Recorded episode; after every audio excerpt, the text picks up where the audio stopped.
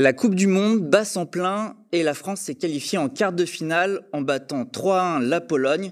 Elle affrontera l'Angleterre samedi 10 décembre et là, tous les regards sont déjà tournés vers le Qatar, ce petit pays du Moyen-Orient si décrié, organisateur d'une Coupe du Monde qui semble concentrer tous les problèmes, qu'ils soient sociaux, économiques, écologiques ou du point de vue des libertés démocratiques et des droits humains.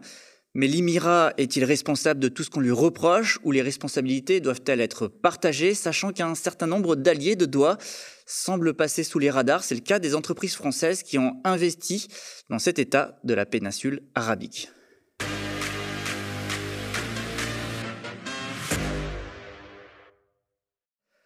Bonjour Olivier Petitjean. Bonjour. Vous êtes euh, coordinateur de l'Observatoire des multinationales. Vous avez notamment rédigé un article sur les multinationales françaises impliqué au Qatar.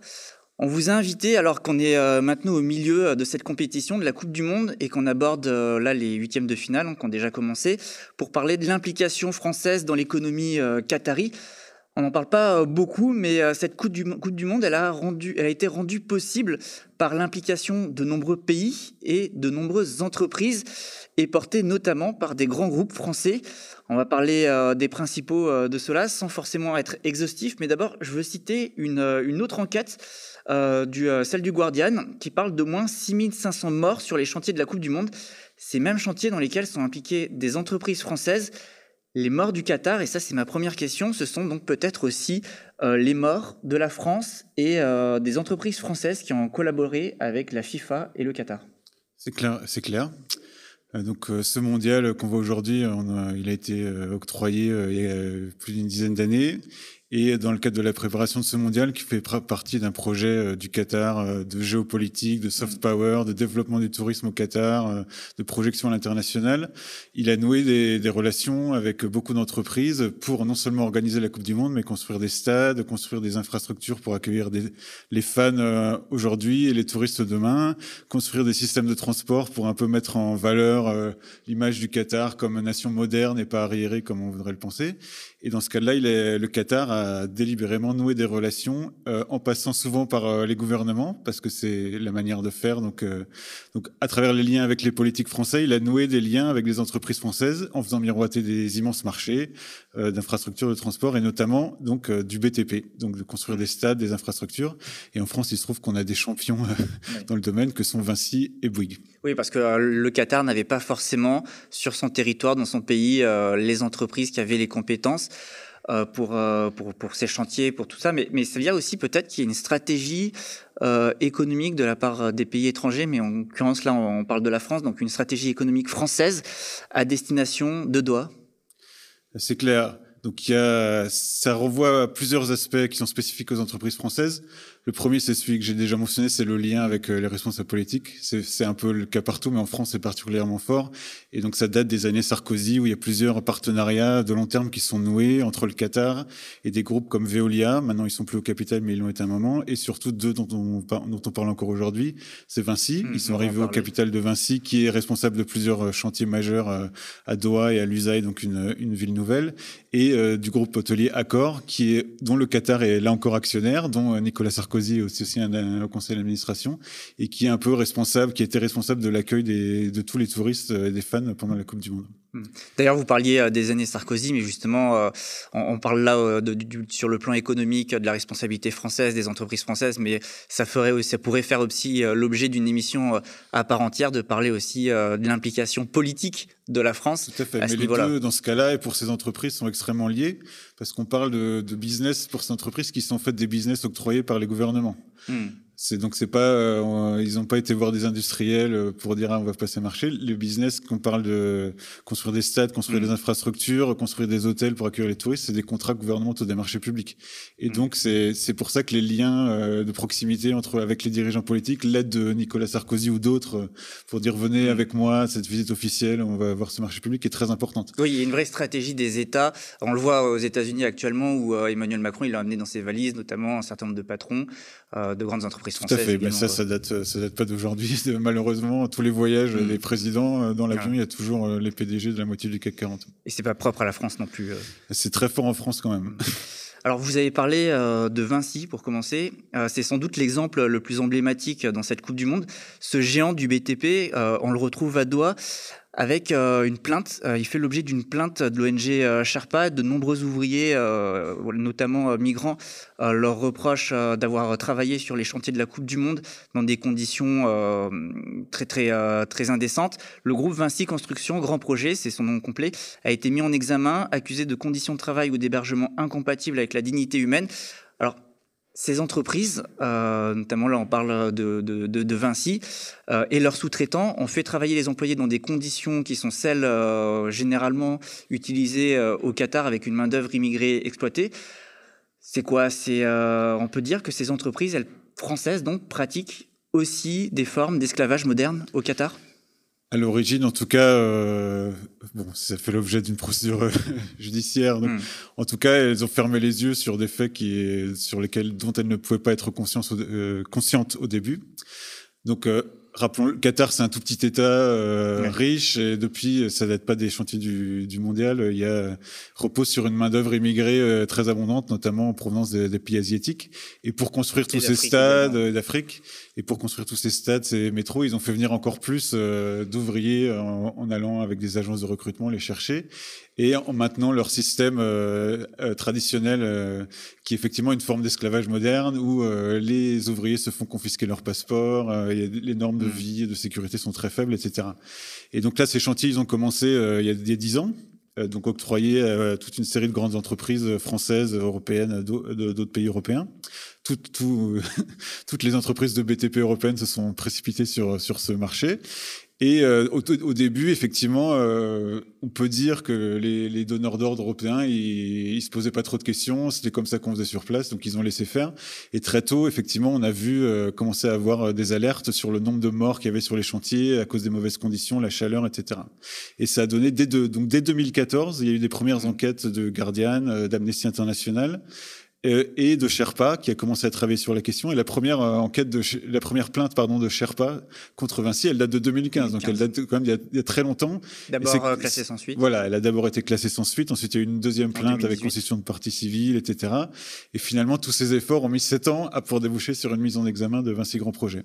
Donc, on peut dire depuis que en gros, ces entreprises, quand elles sont confrontées à des scandales de ce type, leur premier réflexe, c'est de limiter les dégâts. Donc, euh, Vinci a annoncé des mesures pour un peu protéger euh, ses, ouvriers, mais ça pose beaucoup de questions parce que euh, Vinci, euh, là-bas comme ici, travaille par l'intermédiaire de sous-traitants, et donc hmm. autant Vinci a une mesure de contrôle sur ses ouvriers directs, mais sur tous les ouvriers de ses sous-traitants, le contrôle il est assez limité, et puis il est fait que pour éviter que ça fasse scandale et pas vraiment pour prévenir les abus. Hmm. Dans les témoignages euh, recueillis par l'ONG Sherpa, euh, les employés de Vinci disent avoir euh, travaillé, vous l'avez précisé tout à l'heure, passeport confisqué, entre 66 et 77 heures par semaine, vivant entassés dans des chambres exiguës. c'est assez dramatique, c'est incroyable d'imaginer ça. 66, entre 66 et 77 heures, ça paraît énorme. Il faut préciser aussi que le Qatar détient 4% du capital de l'entreprise. Exactement. Donc c'est pas, c'est un hmm. c'est plus qu'un partenaire qui a profité de marché public. Il y a vraiment une alliance de fonds entre le groupe Vinci, euh, dont on connaît euh, le poids en France, euh, tous les grands projets, et l'État du Qatar. Donc c'est un à la fois Vinci a, profité du marché du coffret le Qatar, mais c'est aussi Vinci est lui-même un outil d'influence et de projection du soft power du Qatar en France, parce qu'à travers hmm. Vinci, le Qatar euh, est présent sur un certain nombre de marchés publics, euh, sur les grands aéroports, etc. C'est tout un modèle de développement qu'incarne le groupe. D'ailleurs, on parle de Vinci, mais on pourrait parler d'une autre euh, d'une autre entreprise française, Accor Hotel. Pour eux, la Coupe du, la coupe du Monde, ça a été un véritable jackpot. Quoi. Ils ont ramassé de gros contrats. Dans cette entreprise, le Qatar, là aussi, est présent. Ils détiennent 11,3% dans le capital. Et je le rappelle, hein, au sein d'Accor siège depuis 2017 au conseil d'administration Nicolas Sarkozy, qui justement, on en parlait tout à l'heure, a joué un rôle crucial dans l'attribution de la compétition quand il était président de la République tout est dit. Qu'est-ce qui est ajouté Effectivement, c'est l'exemple typique de ce qu'on décrivait, mm. où il y a euh, ces liens politiques font euh, permettent à un groupe français, mais qui est plus tellement, tellement français au sens où il y a des dirigeants politiques français, il y a l'État qatari et aussi des Chinois, et euh, de d'amasser de, l'argent et de profiter d'un événement comme celui-ci, et, euh, et de un peu comme Vinci, mais d'une manière différente, pousser un certain modèle, mm. une certaine vision du monde, un certain modèle de développement. Parce que c'est ça un peu, euh, si on va un peu plus profond, qui est sous-jacent à ces partenariats avec le Qatar, euh, c'est une certaine vision du monde. Euh, c'est euh, le, le, tourisme pour les pour les super mm. riches ou les très riches ou les semi riches euh, avec tous les impacts mm. climatiques et puis les inégalités que ce tourisme implique parce que parce que Accor eux en fait leur rôle c'est de loger les touristes voilà, les supporters qui viennent voir la Coupe du Monde. Exactement.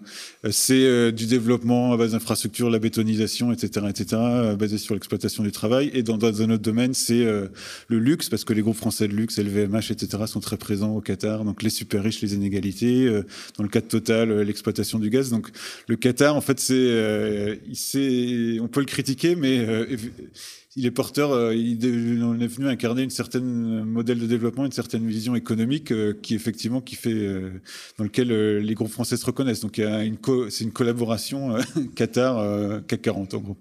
Une vision, la vision du CAC 40 quoi. Voilà.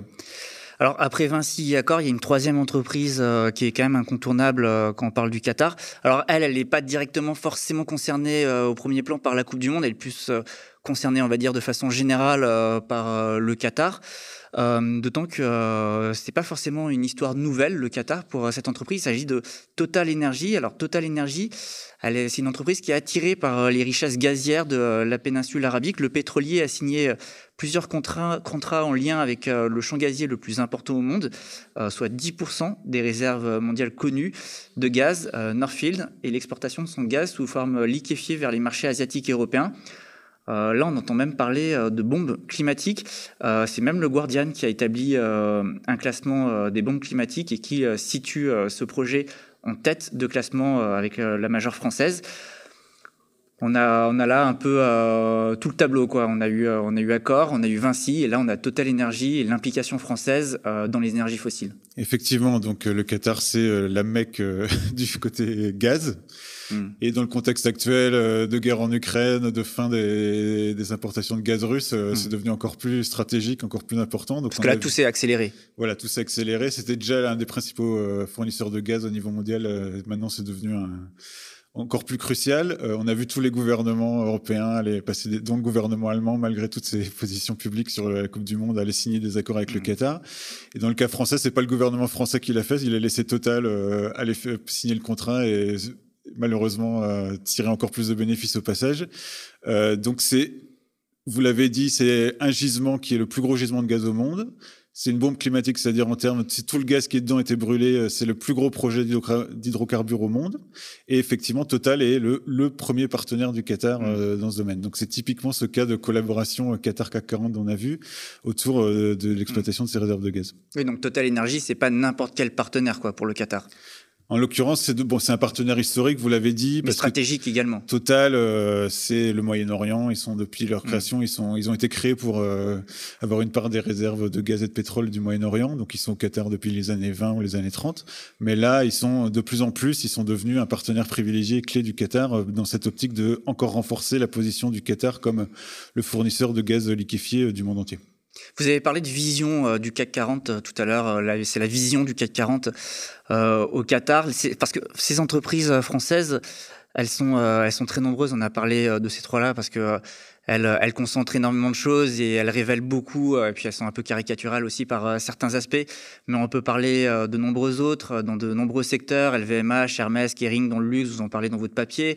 On peut parler de l'armement avec Dassault puisque l'Émirat a acquis aussi des rafales.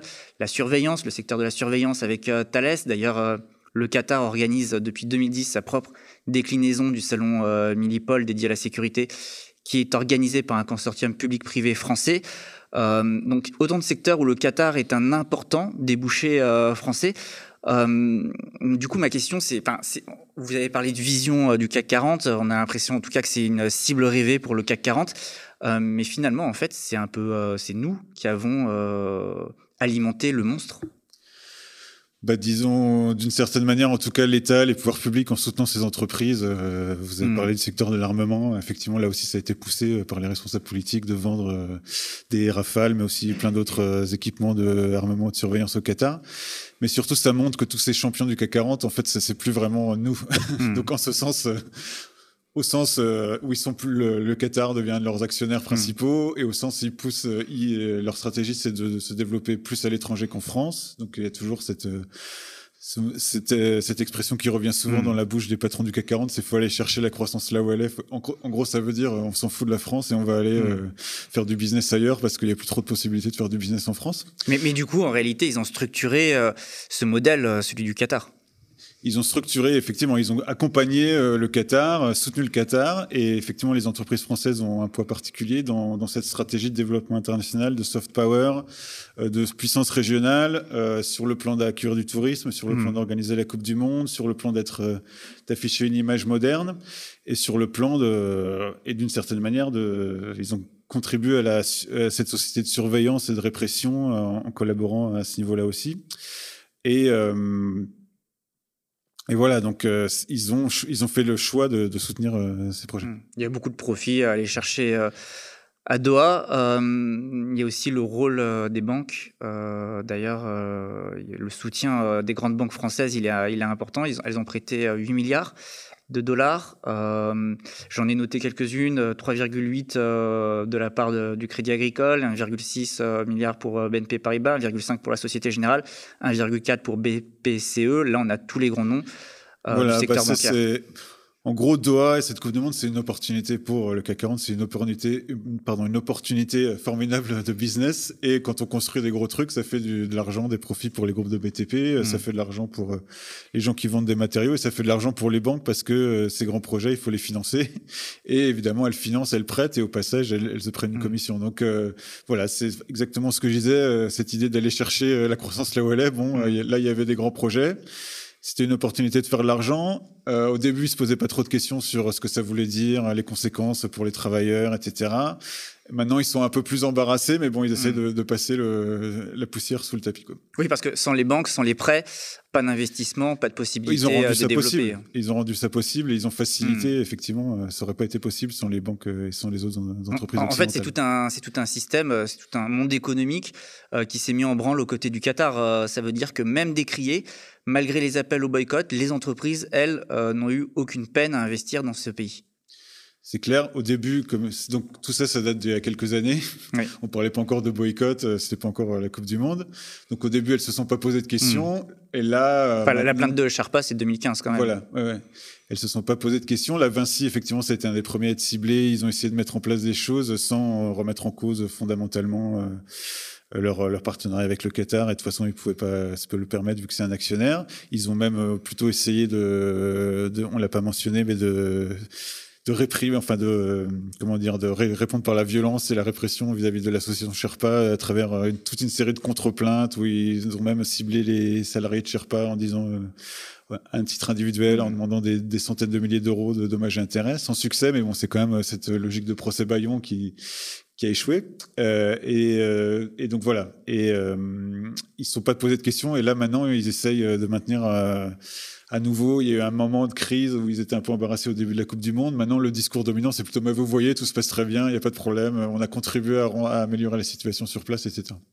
Oui, parce qu'on parle beaucoup du Qatar, on se focalise quand même beaucoup sur le Qatar quand, voilà, dans cette indignation générale euh, qui, a lieu euh, à juste titre actuellement euh, concernant la Coupe du Monde, mais là, ce dont on discute depuis tout à l'heure, c'est que finalement tout ça ne se limite pas au Qatar. Est-ce que du coup, il y a une forme, peut-être aussi de la part des politiques français, hein, qui ont beaucoup parlé de cette Coupe du Monde en parlant de Coupe du Monde de la honte, de Mondial de la honte, etc. Est-ce qu'il n'y a pas une forme d'hypocrisie en France, du coup, à vouloir mettre en avant autant le Qatar sans parler de notre responsabilité bah, on peut on peut pas s'empêcher de le penser sans dédouaner le Qatar et le gouvernement du Qatar de leur mmh. de leur responsabilité en particulier euh, quand on voit aussi toute la pression qui a été mise sur les joueurs de football eux-mêmes, euh, mm. Bon, sans, non plus sans les défendre, mais bon, on faisait comme si c'était leur responsabilité, euh, tout ce qui se passait, alors que c'est vraiment les derniers responsables. Ils se sont défendus avec raison en disant qu'ils font que leur boulot, même si, bon, évidemment, ils gagnent, certains d'entre eux gagnent beaucoup d'argent. Euh, donc oui, il y a une, une, indignation sélective euh, qui, et qui fait, qui un peu montre un peu la superficialité de de toutes les professions de foi de nos multinationales quand elles s'affichent favorables au climat, favorables mm. aux, droits des LGBT, etc., favorables à je ne sais quoi, aux droits des travailleurs. elles le disent, mais en fait concrètement, euh, quand on voit ce qu'elles font, euh, en collaborant avec des régimes comme le Qatar, mais vous l'avez dit, il n'y a pas que le Qatar, on pourrait parler euh, mm. en matière climatique de la Russie, on pourrait parler de, beaucoup d'autres pays comme ça. concrètement, le business, elles vont le faire avec ces régimes problématiques. D'autant que certaines de ces entreprises françaises, notamment, sont, sont aussi sponsors de la Coupe du Monde, notamment via la FIFA. Ouais, donc effectivement, il y a un cas où LVMH, via Louis Vuitton, est sponsor de la Coupe du Monde. Euh, ensuite, il y a d'autres sponsors euh, plus hmm. euh, qui sont des multinationales non françaises. mais il y a ce cas particulier, effectivement. Et on l'a vu, cet intérêt, il va dans les deux sens. C'est-à-dire qu'il y a un intérêt de la France pour le Qatar, mais il y a aussi un intérêt du Qatar chez nous. Bien sûr. Et je pense que cette manière, en fait, ces entreprises, d'une certaine manière, et c'est le cas en particulier d'accord, de LVMH, elles vendent la France, en fait, d'une certaine manière. Hmm pas au sens de trahir la France, mais elles vendent l'image de la France, euh, le, style français, euh, l'hôtellerie française, le luxe français. Elles marchandisent un peu, ce qui est un peu quand même un patrimoine national, même si on peut le regarder de manière contestée. Donc, le Qatar, en, faisant des partenariats avec euh, ces entreprises, elle, s'achète aussi un peu, d'une certaine manière, l'image, cette image française, etc., etc. Et, et c'est aussi une stratégie qatari de diversifier ses avoirs en France. Euh, comme ça, enfin, il y a, y a, aussi un aspect, euh, c'est pas juste du soft power, il y a quand même il y a un intérêt économique derrière, j'imagine. L'objectif, il est aussi euh, bah, celui-là. Les, les, deux sont indissociables. C'est sûr que quand le Qatar euh, vient au capital de Vinci ou d'accord, c'est une manière de placer l'argent qui mm. vient du gaz. Donc il y a un intérêt économique, ces déplacements, et en même temps, ces placements, ils sont utiles parce que ils deviennent en même temps, en plus d'être rémunérateurs. Mm. Donc le Qatar, c'est aussi un bénéficiaire des fameux dividendes du CAC 40 qui se chiffrent en milliards chaque année. Euh, en plus d'être rémunérateur, c'est ça peut être transformé facilement en instrument de soft power. Les, deux, les deux sont inséparables en fait. Parce que je, je le précise, on a cité euh, tout à l'heure euh, Accor et Vinci, dans lesquels le Qatar sont présents dans le capital, mais il y en a eu d'autres, notamment dans le passé, il y a eu Veolia, il y a eu Airbus, il y a le groupe Lagardère également. donc on le voit, il y a quand même une forte présence. Puis bon, bien sûr, on peut parler du PSG, c'est l'un des exemples le plus connus. Qu'est-ce que tout cela dit, toutes ces entreprises euh, dit de notre euh, économie, euh, de nos démocraties. quand on a ce tableau-là, une fois qu'on a, a montré un petit peu toutes ces entreprises présentes au Qatar et ce qu'elles font là-bas? Et ce qu'on leur reproche, qu'est-ce que ça dit exactement je dirais deux choses principales. Ça dit beaucoup de choses, mais j'en dirais deux principalement.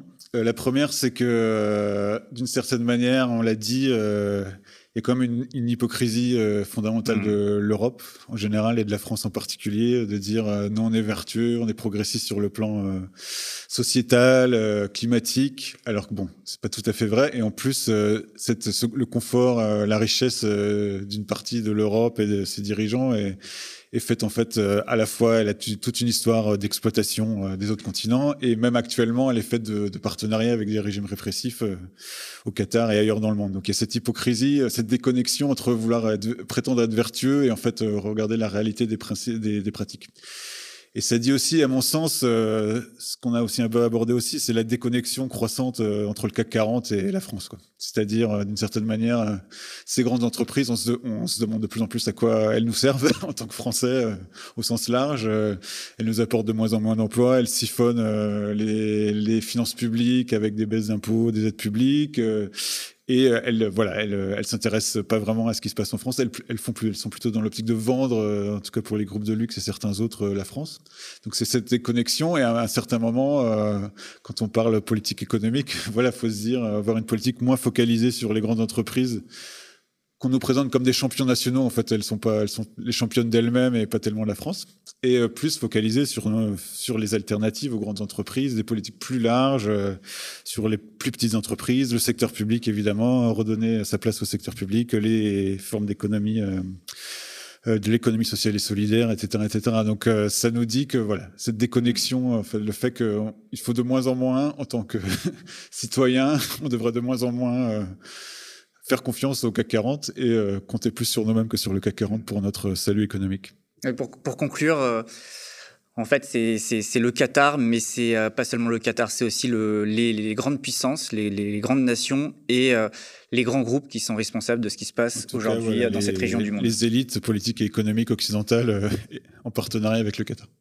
Je Je vous remercie, Olivier Petitjean, pour cet éclairage qui nous permet aussi de prendre un peu de recul hein, sur, sur cet événement qui est la Coupe du Monde de football, qui, je le rappelle, continue jusqu'au 18 décembre.